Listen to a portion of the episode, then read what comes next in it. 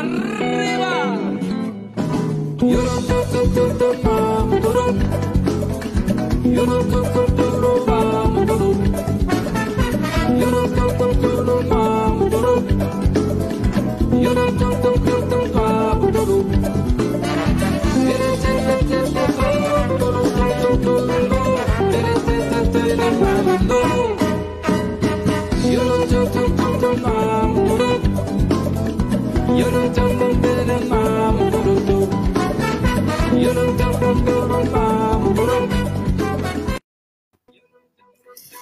19 horas 33 minutos, 7 e 33 da noite dessa quarta-feira, 1 de junho de 2022. Boa noite a todas, todos e todes que vão chegando com a gente.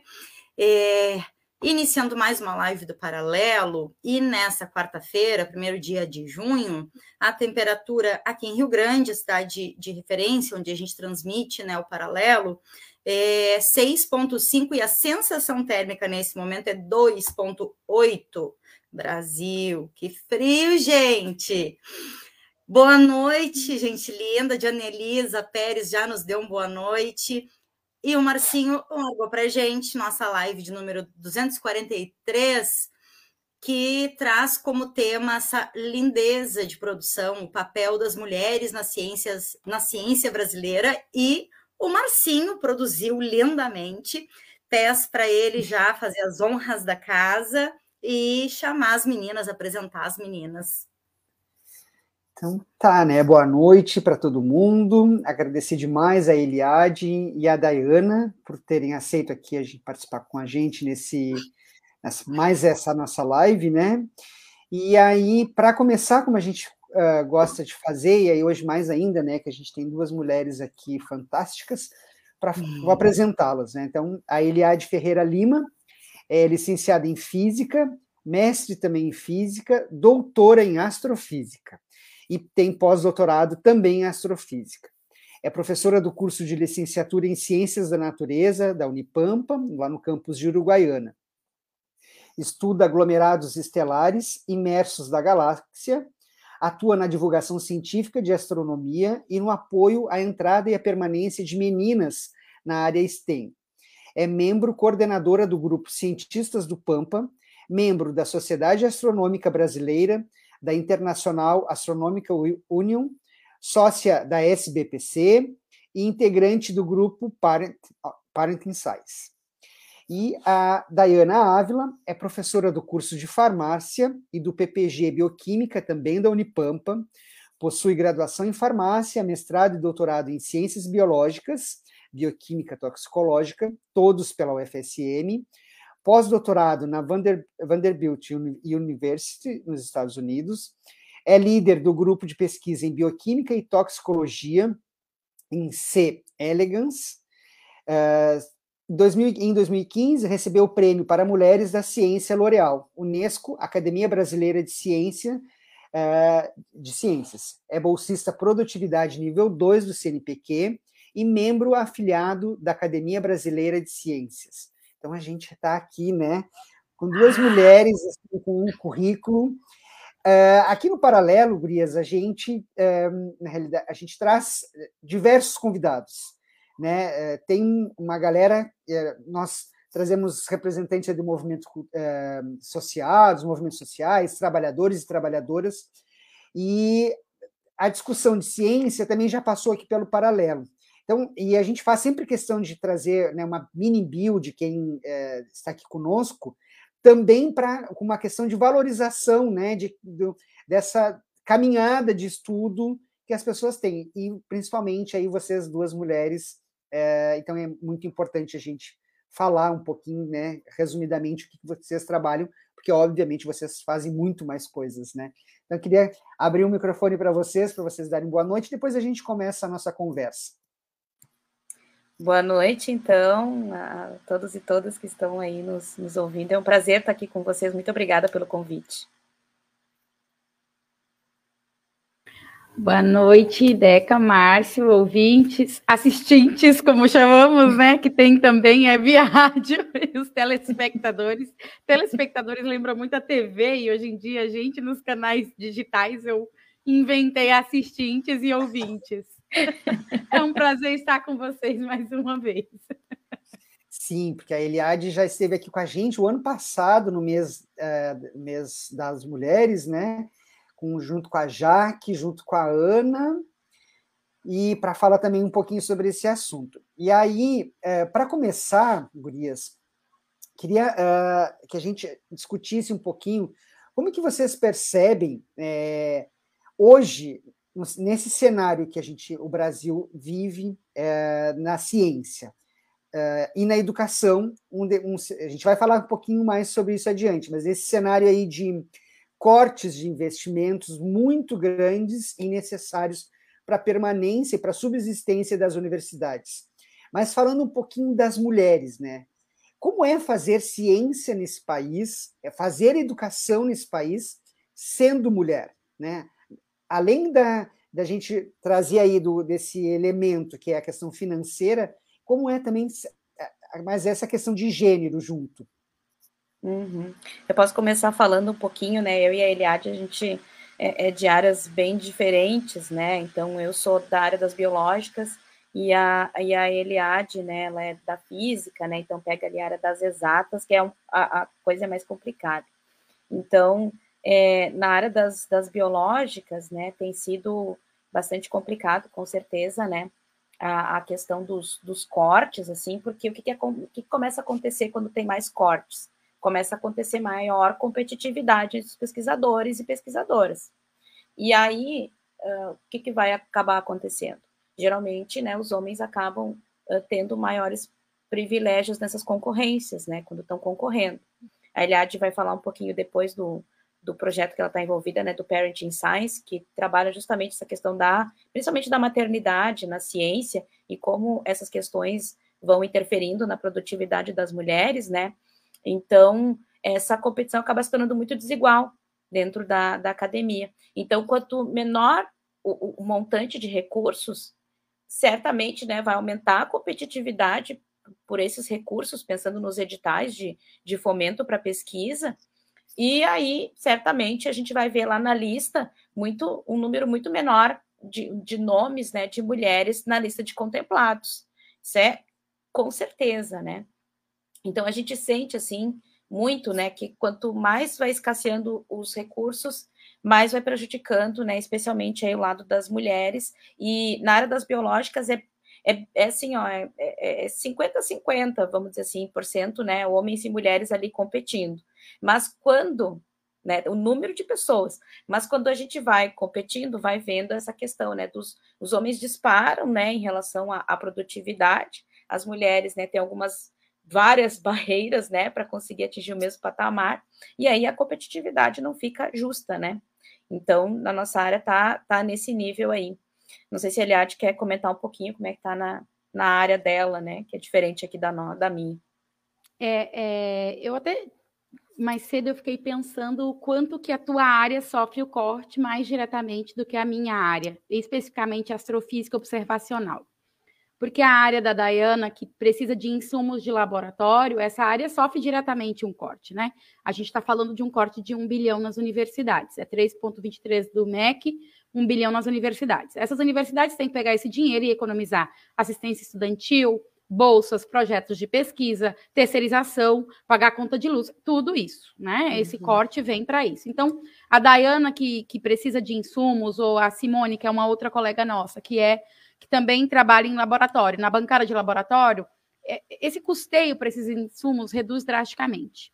E quando a gente compete, a gente compete em editais que normalmente não levam as questões de gênero, né, na conta na hora de você competir. Então, os homens acabam ganhando nisso dentro das áreas da biológica em função né, da maternidade é, dar um, um déficit de cinco anos em média na carreira da mulher, né? E aí, aqui na Unipampa, a gente já tem editais considerando a maternidade para tentar colocar em pé de igualdade né, essa competitividade. Dentro da astrofísica, é diferente. Esse dinheiro é investido nos grandes projetos. Então, no, Web, no James Webb Telescope, no ESO, que é o que eu trabalho, que foi produzido agora a foto do buraco negro da galáxia, né? É no, dos telescópios que eu trabalho, mas eu não trabalho nesse projeto. Então, uh, a gente investe em projetos, é como se a gente fosse uh, sócio do telescópio. A gente tem que pagar uma mensalidade, no caso, uma anuidade.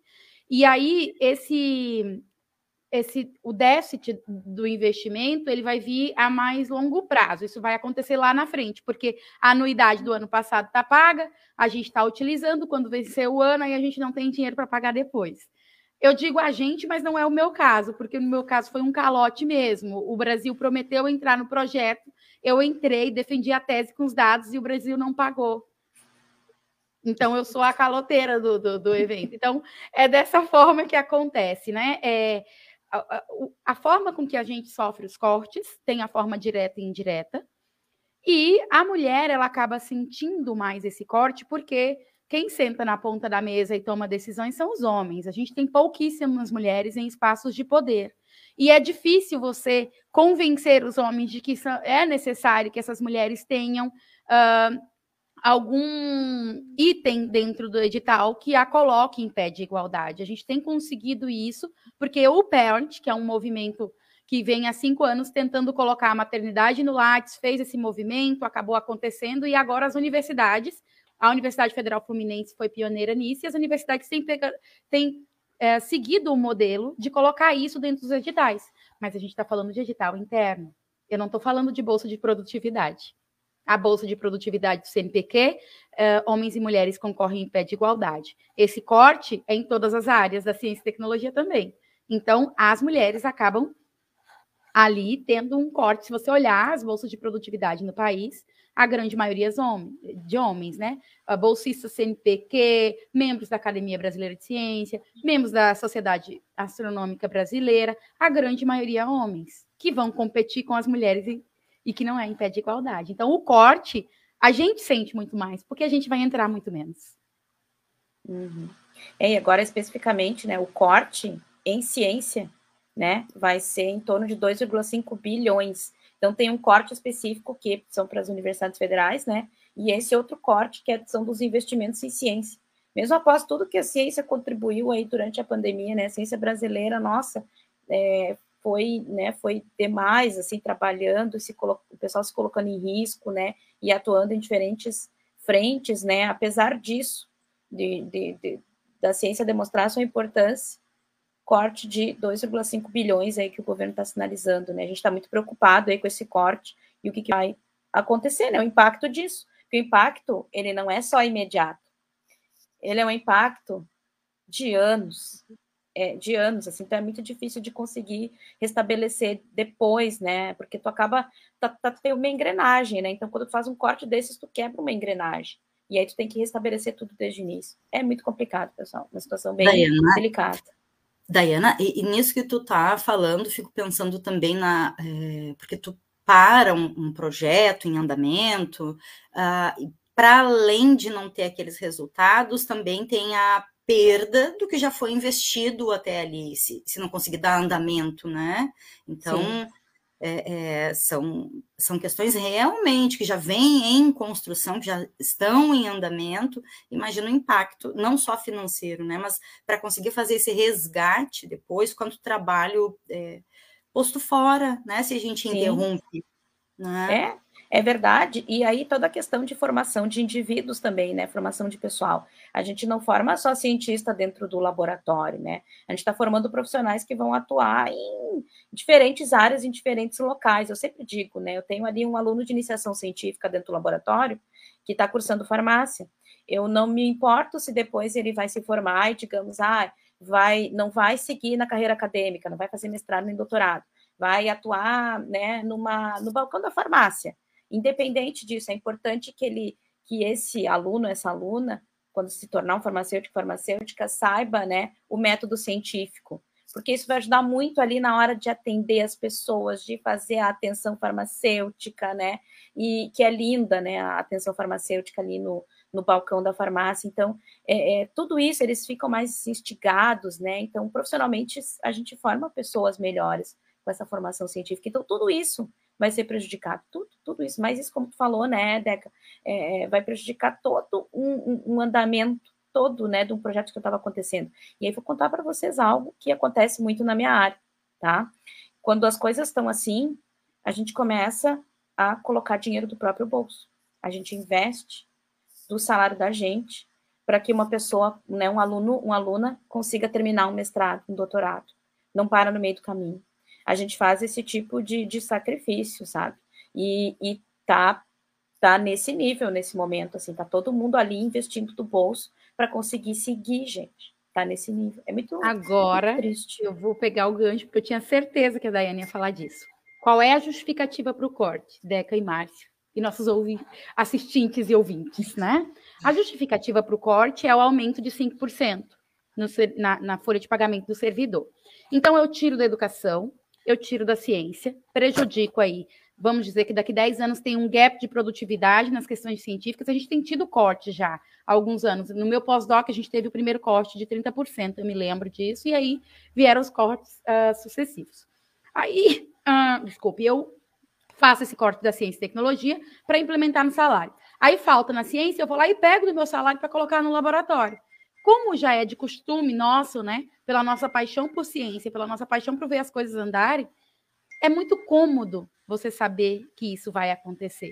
Só que eu não estou falando que eu vou tirar 100 mil, porque tem projetos que custam isso. A gente vai fazendo uma colcha de retalhos tentando tapar buracos, mas para grandes projetos chega uma hora que tudo para. E aí você mexe em toda a estrutura da universidade de produção daquele equipamento caríssimo que foi comprado para produzir alguma coisa que você deixa de fazer. Então a gente entra num ciclo vicioso, numa bola de neve que ah, vamos cortar porque a gente eles vão se virando, né? Eu falo que falta é. uma grande revolução científica e educacional. A gente tem que cruzar um pouco os braços e mostrar o quanto que a gente é necessário, sabe? É, é o que eu penso às vezes.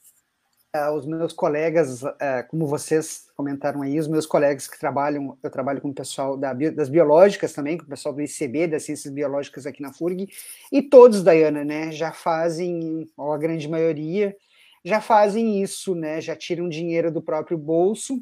Nós, é, pessoal tinha uma caixa. Tem, tem agora não tem, uh, tem, Parou um pouco por causa da pandemia que diminui o número de alunos. Mas antes da pandemia, ou seja, esse corte não é de agora, né?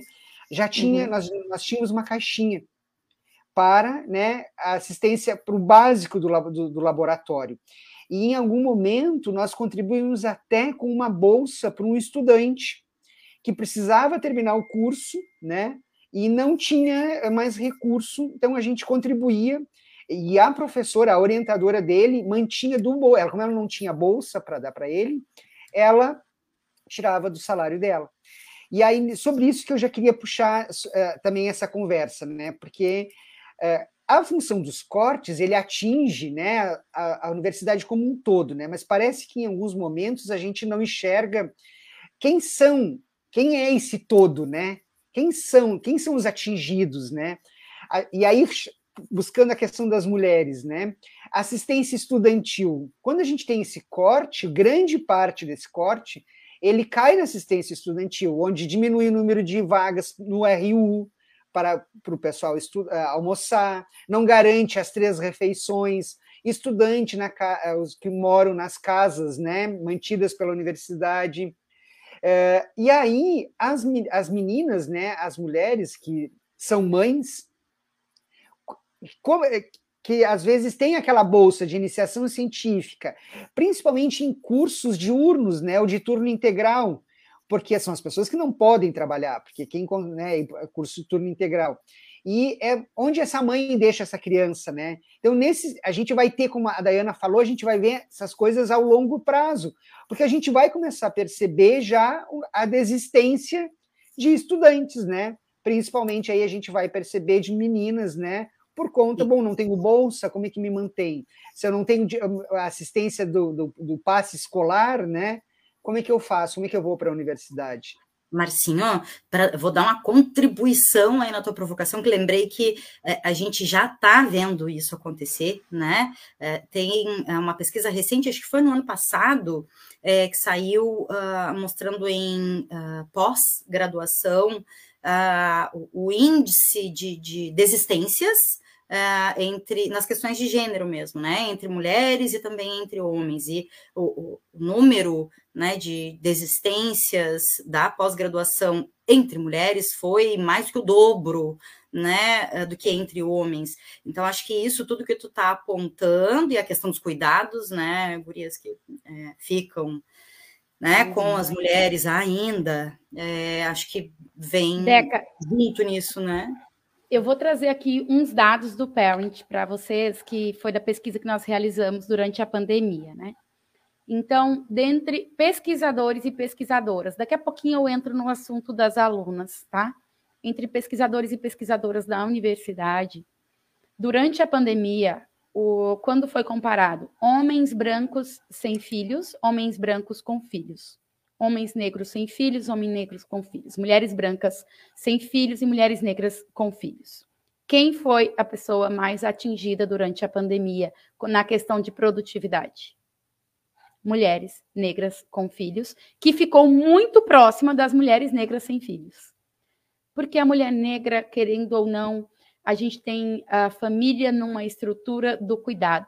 Por mais que a mulher branca também tenha que é, seja mulher, as questões de intersecção entre raça e gênero elas são muito fortes, né? Então a família da mulher negra ela sempre é mais desestruturada e a questão do cuidado vai falar mais alto com essa mulher, sem contar da solidão acadêmica, né? As pessoas negras são sempre as últimas lembradas, por isso que a gente tem que estar presente em Daia. Vou te justificar porque você me vê em todos os lugares o tempo inteiro. Na questão do, do, do corpo negro na universidade, quem não é visto não é lembrado. Então, durante a pandemia, nós trabalhamos em casa. Você não é lembrado e nem convidado para projeto algum. A não ser que tenha um edital que precisa que tenha alguém negro na, na, na, como integrante, né? Então, essas pessoas, elas passam a produzir menos na questão da solidão pelo, pela invisibilização desses corpos na universidade, né? Então, ela sofre por todos os lados. Pela estrutura familiar, pelo cuidado que tem que ter, pela questão da renda, que é né, bem menor do que da, do restante do que a gente está fazendo o comparativo. E isso uhum. atingiu muito forte. Esses dados a gente trouxe assim e foram dados chocantes. Foi uma das primeiras pesquisas realizadas no mundo. Naquele momento a gente publicou logo e aí vieram várias outras provando que isso acontece na maioria dos países, não é só em países da América Latina. Em relação às meninas da graduação, falando na caixinha do, do, do Márcio aí que ele citou, o Parent fez uh, o ano passado uma vaquinha para bolsas para meninas que não terminaram os seus cursos de mestrado e doutorado durante a gestação. Gente, durante a pandemia foi absurdo o número de mulheres que não conseguiram concluir os seus cursos exatamente em função de ter perdido aquela rede de apoio, porque a gente depende muito do outro, da outra para cuidar dos nossos filhos enquanto a gente vai para a universidade. No momento do isolamento, a gente perde isso, a gente perde a creche, né? Creche essas públicas, que essas meninas precisavam, e a maioria delas fora da instituição. E essas meninas são obrigadas a desistir desses mestrados e doutorados, porque, na verdade, algumas né, não chegaram a desistir. As que nós ajudamos foi aquelas que não, que não conseguiram concluir a sua dissertação e a sua tese no tempo de dois ou quatro anos de bolsa. Elas faltar, faltou alguma coisa ali.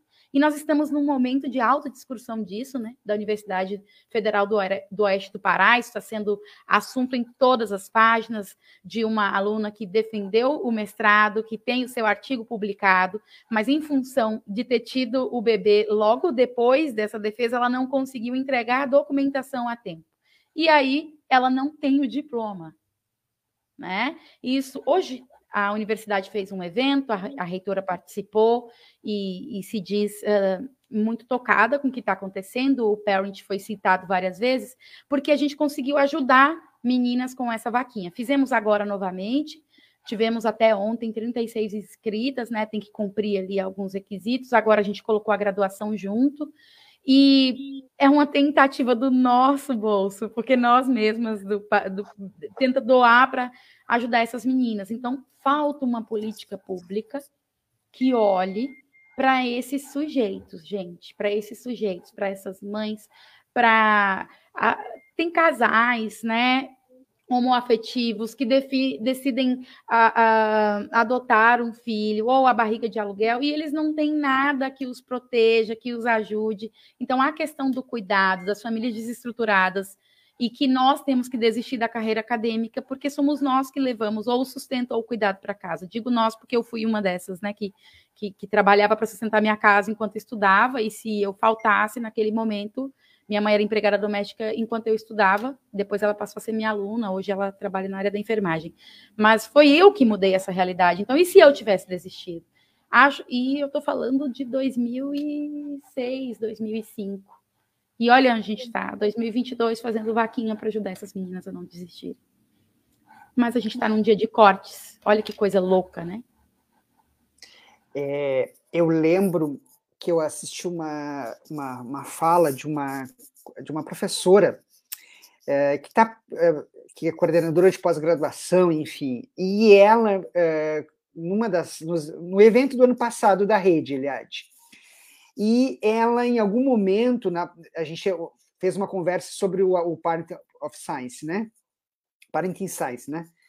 É, e a, quando ela lembrou né, de há 40 anos atrás, quando ela uh, teve filho e foi, eh, ela era professora da universidade e aí ela engravidou e ela, e ela, ela contando isso e ela começou a chorar assim, e, e aí foi uma e a gente não tem como se colocar nem no lugar da pessoa, né? Porque é uma dor que é impossível de, de, de sentir.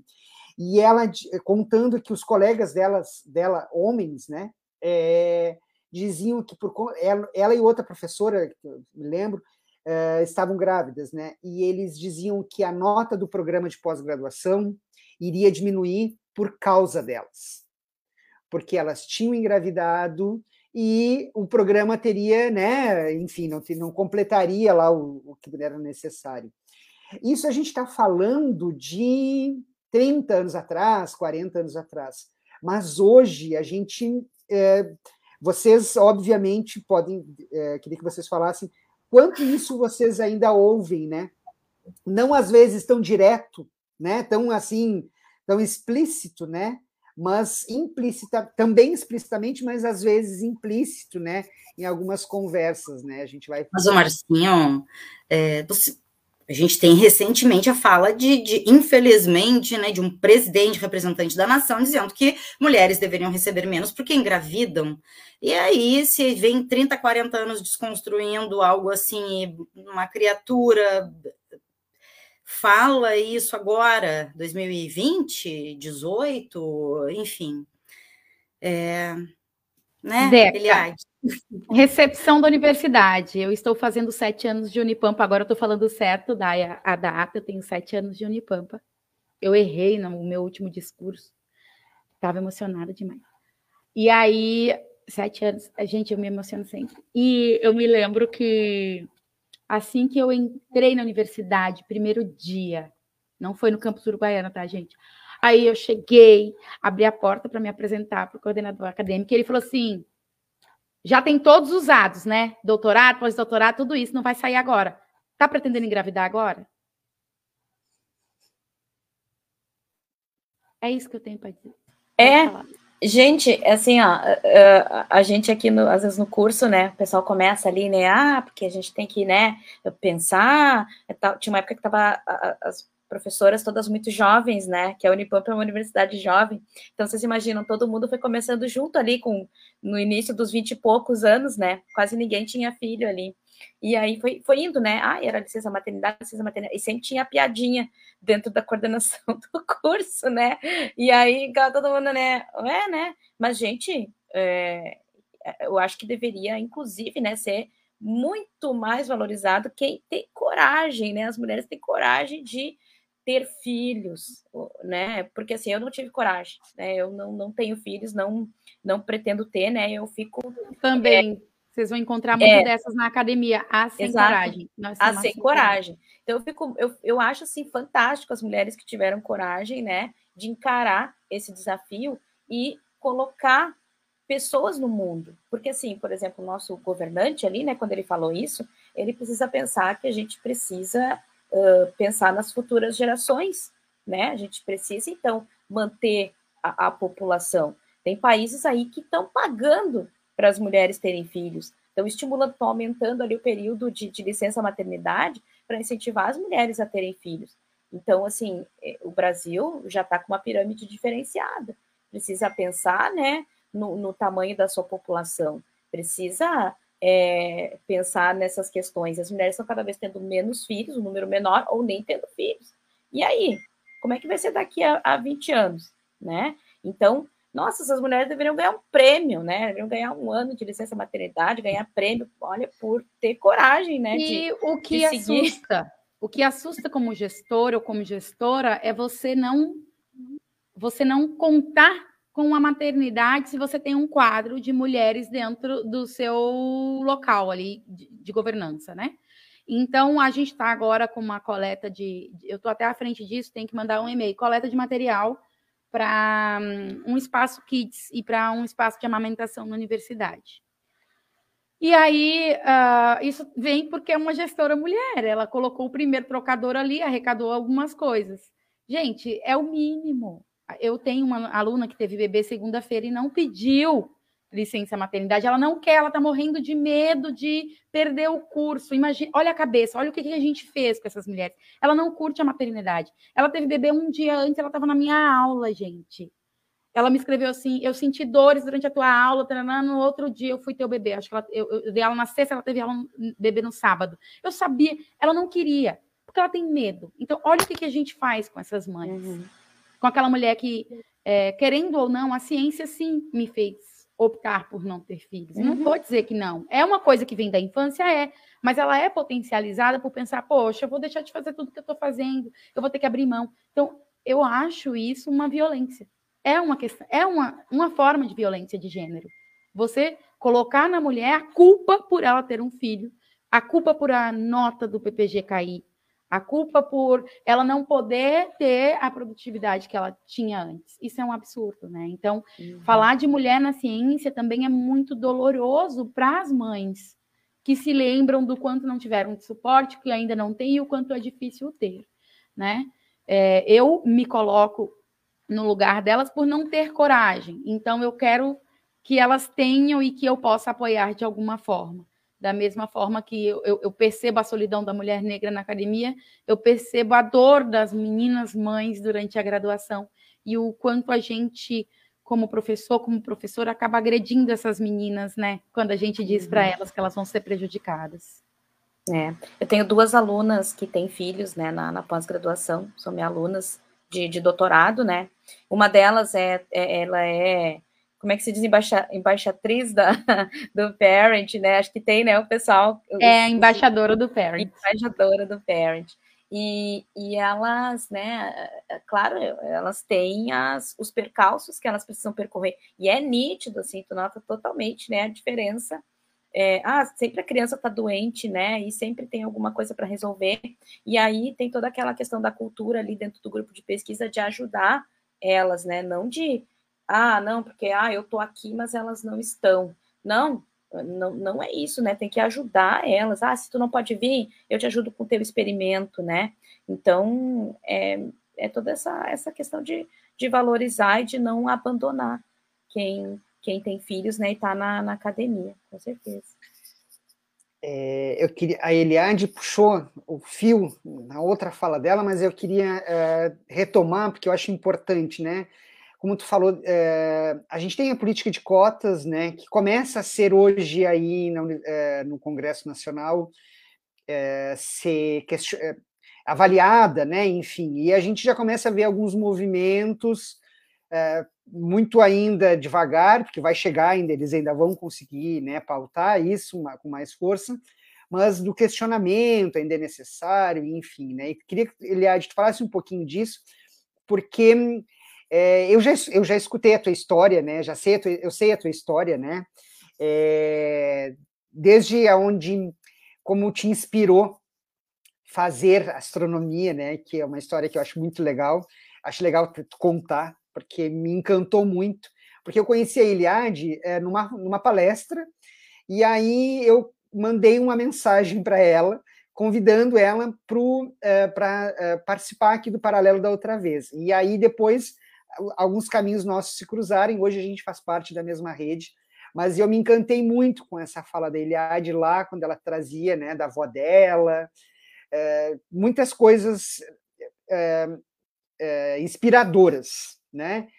E eu sei que talvez sejam é, assuntos bastante sensíveis para ti, né, Eliade?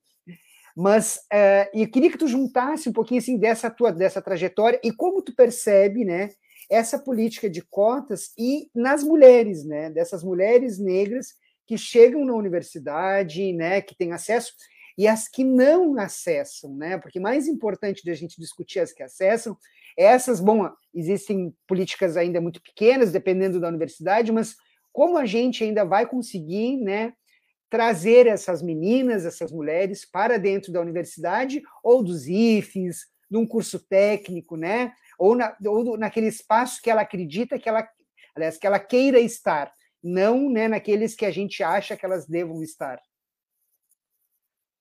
É, obrigada por lembrar. Aquele momento foi muito sensível, porque a minha avó tinha falecido há uma hora antes de eu entrar na fala, e, e eu não tinha me dado conta que ela tinha falecido até eu falar sobre ela. Eu recebi a notícia e eu, eu, eu tinha estado com ela lá na Bahia durante 15 dias, porque ela já não estava bem, e eu vim me embora, e no dia seguinte, 24 horas depois, eu recebi a notícia que ela tinha morrido, e eu entrei na live uma hora e meia depois. E eu comecei a falar, e quando eu mostrei a fotografia do que me lembrava ela, foi que. E aí eu me emocionei. Nossa, foi bastante difícil, mas ao mesmo tempo eu considero hoje como uma, uma forma de homenagem, e, e isso vai ficar, porque além da história em quadrinhos, que eu sou personagem agora, eu vou ser personagem de um livro de história para meninas negras, histórias de Niná para meninas negras, e eu trago esse exemplo da minha avó e estou adorando essa questão da ilustração. É, a minha avó ela é uma mulher, foi uma mulher do campo que observava o tempo para plantar, para para tudo, né? Ela não tinha energia elétrica, o programa Luz para Todos, que foi tema do meu concurso, né? Geração de energia elétrica, o, o programa Luz para Todos lá foi um dos últimos lugares da Bahia a receber energia elétrica. Então, como a gente não tinha postes, e ainda não tem, as casas receberam apenas cinco lâmpadas cada casa. O céu é muito, muito diferente do que a gente vê do, na cidade. E tinha muitos objetos que eu não sabia o nome lá com sete, oito anos. Eu perguntava para ela e ela tinha todo o misticismo para responder e a questão também da, da da, da, religiosidade. Ela me respondia que algumas manchas eram a culpa de Adão e Eva, e eu fiquei indignada, porque eu não acreditava que só tinha a cova de Adão e Eva, faltava todo o resto do povo da Bíblia tinha morrido e não estava lá no céu. E era muito engraçado porque eu queria saber, queria saber e perguntava cada vez mais e só a escola e a universidade que me responderam essas coisas, né? Não tinha Google, gente, então eu tive que entrar realmente na física para saber o que era, através lá dos almanaques que eram doados pelos patrões da minha mãe, das revistas super interessantes. Então assim, foi uma vida daquelas de que foi muito difícil, eu não romantizo, não. Foi, é, eu poderia ter sido uma daquelas que não entrou, né? Que trabalhava para estudar. E quando eu entro na universidade, só tinha de mulher seis meninas, né? Mulheres eram seis meninas em sala de aula. E de pessoas negras só tinham dois alunos, duas alunas. Eu e uma aluna que era egressa do Instituto Federal, também com uma vida uh, social, financeira muito difícil, né? O meu bairro era altamente violento, dela também. E a gente não percebia pessoas negras, mesmo estando na Bahia. Vitória da Conquista não tem uma população majoritariamente negra como Salvador, mas é na Bahia.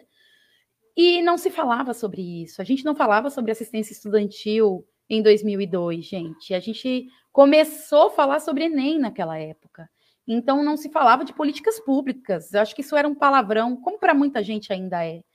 E a minha política pública foi a ajuda do motorista de ônibus, que era meu aluno na escola.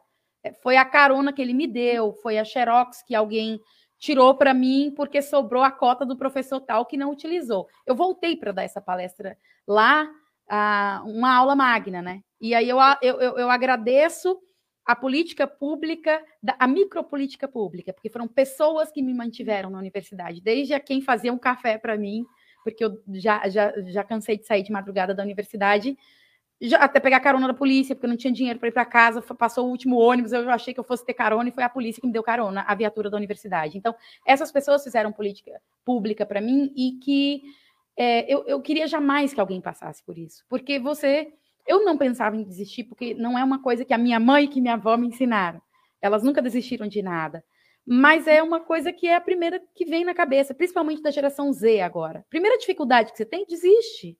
Eles pensam assim: ah, não, é muito difícil isso, eu vou desistir. Então, muitas Eliades ficaram para trás. E aí não se falava de pessoas negras, porque não era o nosso lugar, gente. Não era pensado para nós. Quando eu entro para o mestrado, que eu vou para a Universidade Federal do, do, Rio Grande do Norte, eu não me lembro de mulheres negras lá. Foi lá que eu fui assediada sexualmente. E a questão de ser uma mulher negra era hiper é, sexualizada. Eu andava pelos corredores e tinha um professor que gritava aos quatro cantos: Eu quero descobrir o que, que a baiana tem. Então, o corpo da mulher negra ele é hipersexualizado como um objeto de prazer e eu estou aqui para enfeitar o teu laboratório. Depois que eu passo pela situação de assédio e que eu não achava ser uma questão racial, mas que é, é uma questão de vulnerabilidade. É uma mulher negra que vem para cá e eu vou impressioná-la, né? E ela vai ser minha amante e vai ser maravilhosa. Você sai dali e quando eu vou para a Universidade Federal da ABC e eu tenho o primeiro contato com a Unicamp, eu me lembro de almoçar na Unicamp durante um evento de raios cósmicos em que eu era a única pessoa negra no evento. Acho que tinha umas 100 pessoas e umas cinco mulheres apenas. E na hora que eu vou almoçar, que eu olho para o lado, gente, só tinha eu e, e, uma pessoa servindo a comida naquele horário, como pessoas negras. Aquela foi a primeira vez na vida que eu me enxerguei diferente. Ali eu eu senti o choque. A Unicamp foi uma das últimas universidades a assumir o sistema de cotas. Aí eu venho para o Rio Grande do Sul. A URGS tem um movimento negro muito forte tem uma fotografia marcante né, dos alunos negros da URGS. Mas se você for olhar, onde estão os nossos alunos negros? Nos cursos de pobre. Você entra num FMG, você não vê curso no curso de medicina alunos negros. Então a política de cotas ainda não está funcionando como deveria. Eu faço parte da comissão de verificação da autodeclaração de raça e etnia da Unipampa. Aqui no campus Uruguaiana tem um curso de medicina e eu não abro mão de sair de jeito nenhum porque as pessoas se pintam para entrar aqui. E de, se pintam e fazem babyliss no cabelo. Então, eu ainda não vi uma universidade multicolorida. Só tem três professores negros no nosso campus. Entenderam? Então, eu ainda não vi. Não é hora de parar. Eu quero que as pessoas abram as portas dos consultórios e tenham médicos negros, juízes negros, julga. Ai, a primeira mulher negra. Eu não quero que isso seja mais notícia. Eu não quero que seja a primeira. Eu quero que não tenha a última, entende? Eu quero que isso seja multicor. Então, é, Márcio, a, o que eu digo para você é que a gente ainda está no passo de fazer a nossa pós-graduação e nós somos muito poucos. A Eliade é, é, é uma é 1% do que é de professores. A gente tem um reitor negro, né? A gente é uma instituição multicamp, mas não temos mulheres negras nos cargos de gestão. Então, nem mulheres ainda. Não temos mulheres negras nem mulheres. Então, falta-se muito. Não é hora de parar, porque a gente começou a verificar presencialmente agora. Olhar para você e saber se você é negro mesmo. Porque na hora do oportunismo todo mundo quer ser. Então, não é hora de parar. Daiane, quer falar, comentar alguma coisa? A gente tem uma pergunta ali do Gabriel, né? Acho que como a gente ainda tem 15 minutos, né, Deca, uhum. por aí, 14 minutos, dá para a gente fazer, eu acho, né? O que tu acha? Pode ser. Tá, eu vou trazer então, vou uh, trazer rapidamente, então, Gurias, que acho que enquanto a gente está falando, fica difícil conseguir ler junto, né, o comentário. É, só assim, a galera dando salve, boa noite. É, e aí tem a manifestação uh, também da Maria de Lourdes Lose, uh, onde ela coloca né, que é preciso expor de forma explícita as violências eh, a que as mulheres são expostas, Uh, ela ainda te cumprimenta também, Eliade, pela bela manifestação, e na sequência a Mariazinha traz: estamos vivendo um momento em que o governo está retirando direitos da educação pública, na universidade pública. É preciso resistir. E uhum. aí finalizo, então, trazendo a pergunta do Gabriel, o Gabriel Luca Martins Pereira. Ele pergunta: que maneiras vocês acham que a universidade poderia implementar para auxiliar as mulheres na vida acadêmica? Uhum. E Gurias o Gabriel, um Gabriel é nosso aluno aqui, nosso aluno aqui da, da Unipampa, do curso de farmácia, né? Oi, Gabriel. Obrigada pela pergunta aí para nós, pergunta bem, bem importante, né? Então, acho que a gente estava comentando um pouquinho sobre isso, né? Então, principalmente, né, pensando então nas alunas mães, inicialmente, né? Que são certamente as que passam, que a gente enxerga assim, né, que passam grandes dificuldades, né? Então, uh, certamente tá, estão faltando, né, algumas algumas ações, assim, pensando na nossa Unipampa, né? Outras universidades talvez já ofertem isso, mas por exemplo, uma creche, né? Uma creche aqui dentro do campus, assim, seria o ideal, né? Porque se acontece alguma coisa com a criança, pode ir ali resolver e tal, né?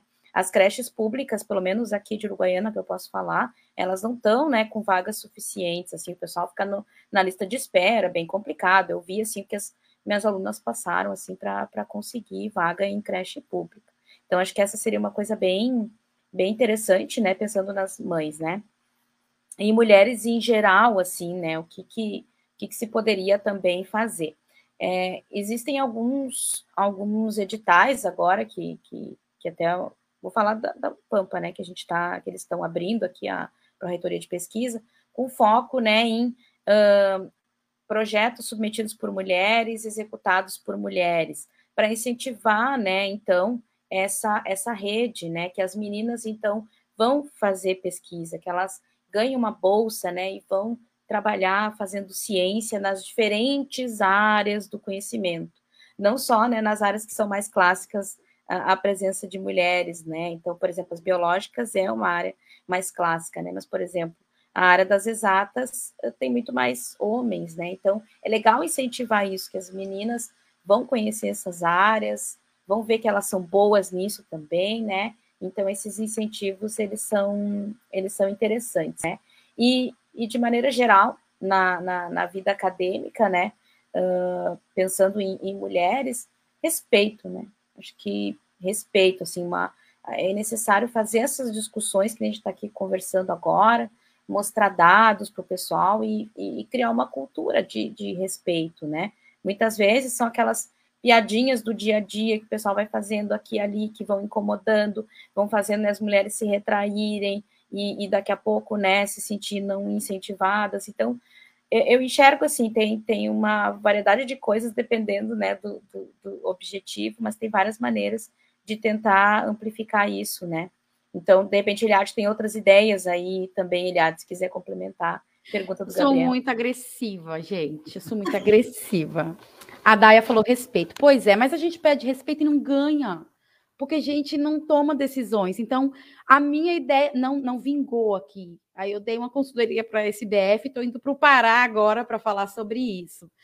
É, isso tem que fazer parte, tem que pesar no bolso da gente, da progressão e na carreira da gente. Quem agride, quem recebe denúncia, não pode progredir na carreira enquanto estiver sendo investigado. Eu criei um sistema de sinaleira do respeito, vamos colocar assim, né? O sinalizador de respeito, num evento científico. Aí tem ali um aplicativo. Uma menina recebeu tantas cantadas do professor ou dos colegas que chegaram, tu tem que clicar ali de vermelho, de amarelo. Ah, me tratou bem, verde para essa pessoa, me tratou mal, deu em cima de mim, vermelho. Ah, eu quero ficar com ele é uma coisa, agora assédio é diferente. A gente sabe diferenciar assédio de cantadinha, né? Então, assim, ó, aí eu falei para a SBF, num evento enorme da matéria condensada, uma mesma pessoa recebeu ali 100 notificações de vermelho, gente, vamos alertar para isso. Esse cara não pode receber financiamento para estar tá indo para esse evento, sabe? Só dá certo. Márcia, desculpa que eu vou falar que eu sou muito agressiva. Não. Com homem só funciona assim. Ou ele é, ouve. Verdade. Ou o homem ouve homem, ou a gente tem que colocar o dedo na ferida, entende? Então, assim, como comissão de ética, como ouvidoria, a universidade tem que colocar uma formação na questão de assédio, quais são os tipos de violência de gênero, todo mundo tem que fazer. Vai progredir? Fiz o curso? Fiz. Se você fez o curso e recebeu uma denúncia, meu filho tem que ser penalizado por isso, porque tu sabe o que tu está fazendo. Enfim, eu sou muito agressiva nesse sentido e eu acho que esse respeito a gente só consegue dessa forma. Porque é muito lindo a gente ter projetos de incentivo às meninas na ciência, a entrada de meninas na ciência, e a, a Daia sabe que eu adoro fazer isso. Só que tem um problema, a gente chega na universidade e diz para elas, o seu lugar não é aqui. Então, não adianta entrar, tem que permanecer, tem que sair, tem que ter cargo de gestão. Então, a gente precisa, como instituição, respeitar né, dessa forma dizendo para elas: olha, aqui tem um local de acolhimento para você. A gente tem um modelo de ouvidoria, é, acho que é a, própria da, da, Universidade Federal do Oeste do Pará, por onde está passando por esse momento, né, da questão da maternidade, uh, da discussão da maternidade com uma aluna, que é uma ouvidoria específica para as violências de gênero. Porque não adianta, eu estava agora no comitê, no comitê de ética da Unipampa e saí, não adianta eu receber denúncia de um professor que errou a nota do aluno e eu receber uma denúncia de assédio, né? o mesmo lugar, a mulher se sente até intimidada. Então, a gente precisa criar dentro da instituição locais de acolhimento. Vocês viram que a palavra é acolhimento? Para mulheres, mulheres mães, pessoas trans, pessoas que sofrem violência, a gente precisa tornar a universidade um lugar mais humano. Então, Gabriel, é, a gente precisa ser mais humano e olhar para todo mundo igualmente. E criar políticas para que quem não quer olhar de forma igualitária, com equidade, né, em que a gente tem que sanar ali os degraus abaixo, a gente tem que ou punir ou incentivar. E prefere aí a gestão fazer o que quer, com o que quiser, né? E Eliade, Eliade, Dayana, é, é, acho que incentivar é, tem se feito, né? O quanto tem se incentivado. E é, não, não, acredito que alguém goste, né, da maneira, do método é, punitivista, mas, buenos, se não funciona de uma maneira, precisa funcionar de outra, né? De alguma, alguma forma precisa funcionar, né? É, e, e, aí até, né, quando o Gabriel pergunta ali quais as maneiras, e é isso, o Gabriel está perguntando para duas mulheres, é, cientistas, professoras, e acho que o caminho é por aí também, né, gurias? Bom, o que, qual, o que, que a universidade precisa implementar? Vamos perguntar para essas mulheres? não é? Acho que a primeira maneira talvez seja ouvir, ouvir a, a situação, a demanda, necessidade dessas mulheres, né? Então, e aí ele há de traz aí, né, que é, se fala, se fala, se, se traz dentro de formações e parece que fica é, muitas coisas ficam se repetindo, né? Então, algo é, precisa ser feito, né? É, aqui na universidade, Gurias, a gente teve um, é, um caso de assédio de um professor com meninas, e esse professor é, foi essa semana, ele, os estudantes fizeram um escracho, porque esse professor, se não bastasse os assédios, ele estava dando uma disciplina obrigatória no curso.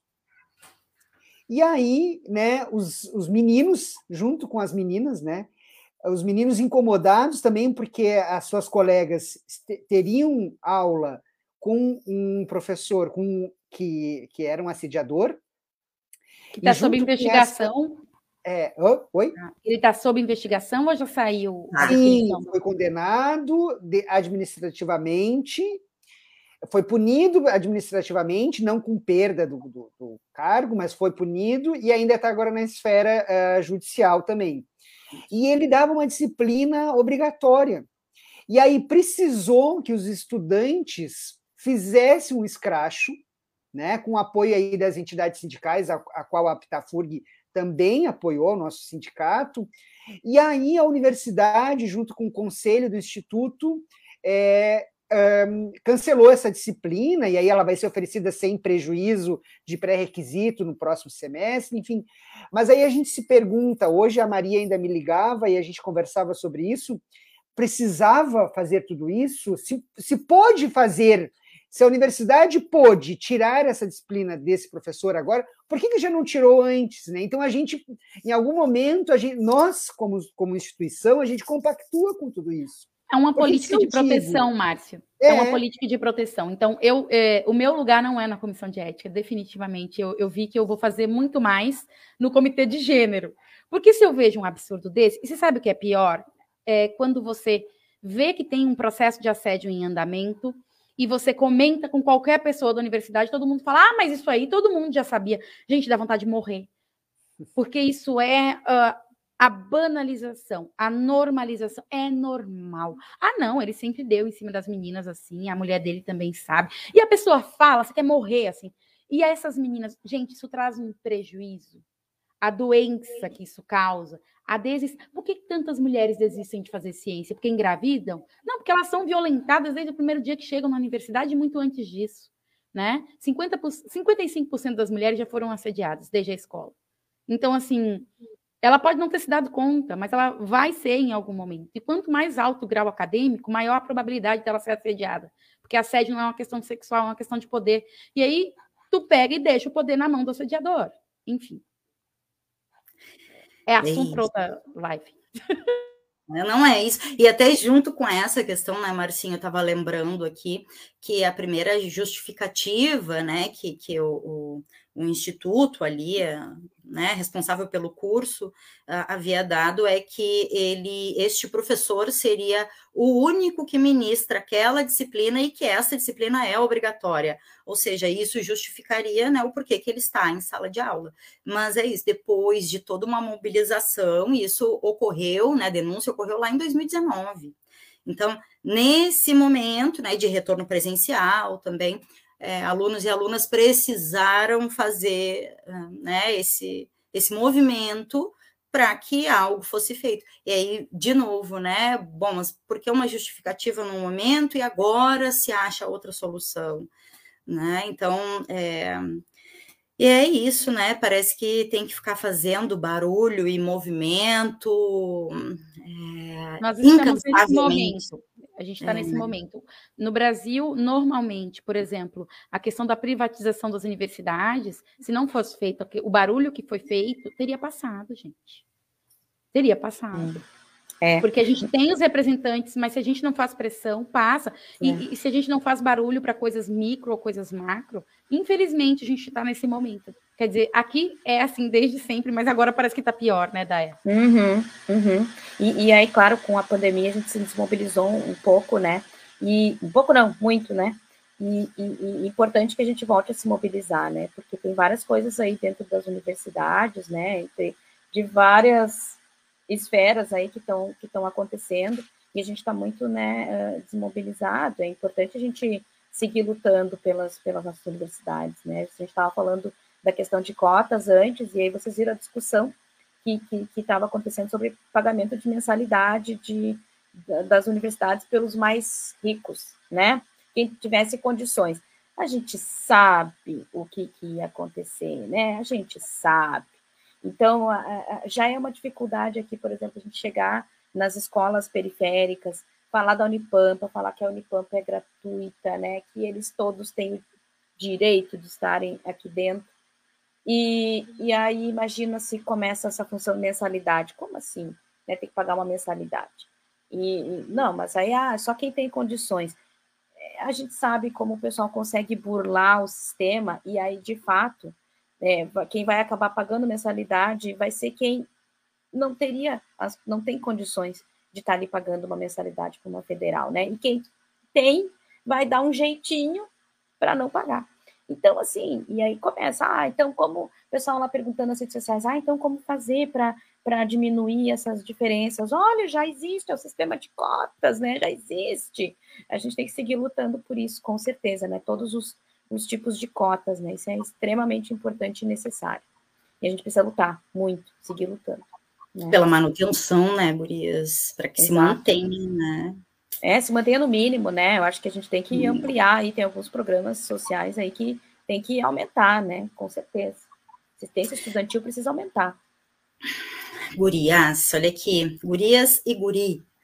É, oito e meia. Eu aceito, eu aceito. Sou minoria, quando é o contrário, a gente, vocês agora já não aceitam, ainda bem, né? Né? Mas é. a gente é mais aceito. Sou minoria e vou aqui dizer as gurias, sem problema. As gurias. Gurias são oito e meia, então, não sei, Marcinho, tu quer finalizar, trazer alguma questão com elas? Não, queria agradecer, elas... assim, demais, assim, coisa boa ouvir, né? Aqui a gente Aqui no Paralelo, né, né, Deca, modéstia à parte, a gente sempre convida pessoas fantásticas que nos trazem muitas coisas legais, não, aliás, a gente, que nos trazem, nos fazem refletir, porque os, os assuntos não são legais, né? Mas que nos trazem, nos provocam, né? E provocam quem vai nos assistir é, a pensar e a refletir, né? Sobre tudo isso. Muito bom ouvir a Eliade, a Daiane, a Dayana que eu não conhecia, estou conhecendo agora. Em algum momento a gente vai se conhecer presencialmente. Mas agradecer demais assim vocês terem aceito. A Eliade me ajudou, porque eu contatei a Eliade. Eliade, quem a gente convida junto, né? A Eliade, conheço a Dayana, fantástica, tem muitas. Eu que fiz o seu resumo do currículo, Daya, nem sei para você. Tá ótimo, certinho. Coisa linda. Não, São olha. Maravilhosos de ouvir, né? Eu fico. Ah, é. Como a que reduz tem... o currículo da Dayana, gente? Não, gente, por favor, a gente só tem a agradecer, assim, né, a abertura desse espaço para a gente fazer essas, essas discussões, né, Eliade? são muito importantes, assim, então, nossa, muito obrigada, assim, toda vez que, que eu ouço a Eliade, eu, eu aprendo muito e eu reflito muito, né, porque ela, ela veio, né, de uma realidade diferente da minha, eu sou uma branca privilegiada total, né, meu, meu pai é, é militar, então vocês imaginam até da onde que, né, veio a minha, a, toda a minha origem a todas as questões políticas, inclusive, né, da onde eu parti, tudo que eu aprendi dentro da Universidade Federal. Então, são mundos muito distintos, né? Eu gosto muito de conversar sempre com, com, com a Eliade, né? E ouvir o que ela tem. Então, muito obrigada aí pelo convite. Ah, maravilha. A gente que agradece.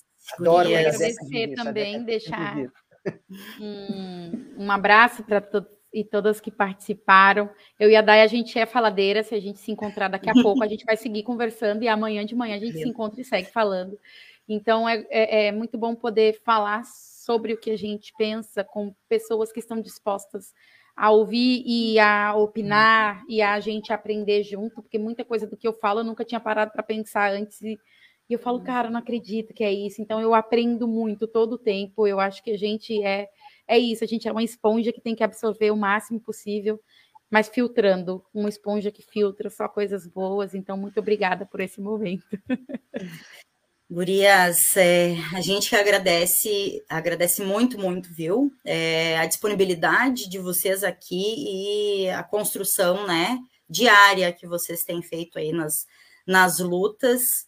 Eu vou trazer aqui, só para a gente fechar, que a Maria de é, Lourdes é, Lose é, trouxe né, que dia 9, agora de junho, ação nacional de todos os segmentos da educação contra os cortes para a educação pública. Estamos nessa construção, estamos nessa construção, a Mariazinha traz aí, é, junto com a APTA FURG Sindicato, né, que é quem é, apoia e mantém o Paralelo 30, esse espaço aqui é, no ar, né? E então deixar esse recado final, esse lembrete e lembrar, né, todas as pessoas aqui que a, a live fica disponível, fica salva como uma publicação ali no YouTube e também no Facebook.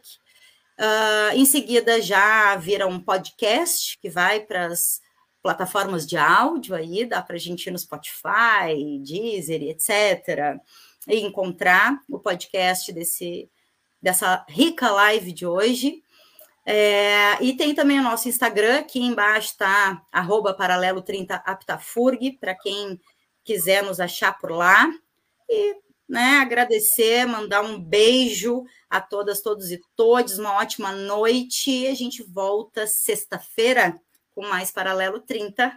Até lá. Tchau, um abraço. Tchau, tchau, gente.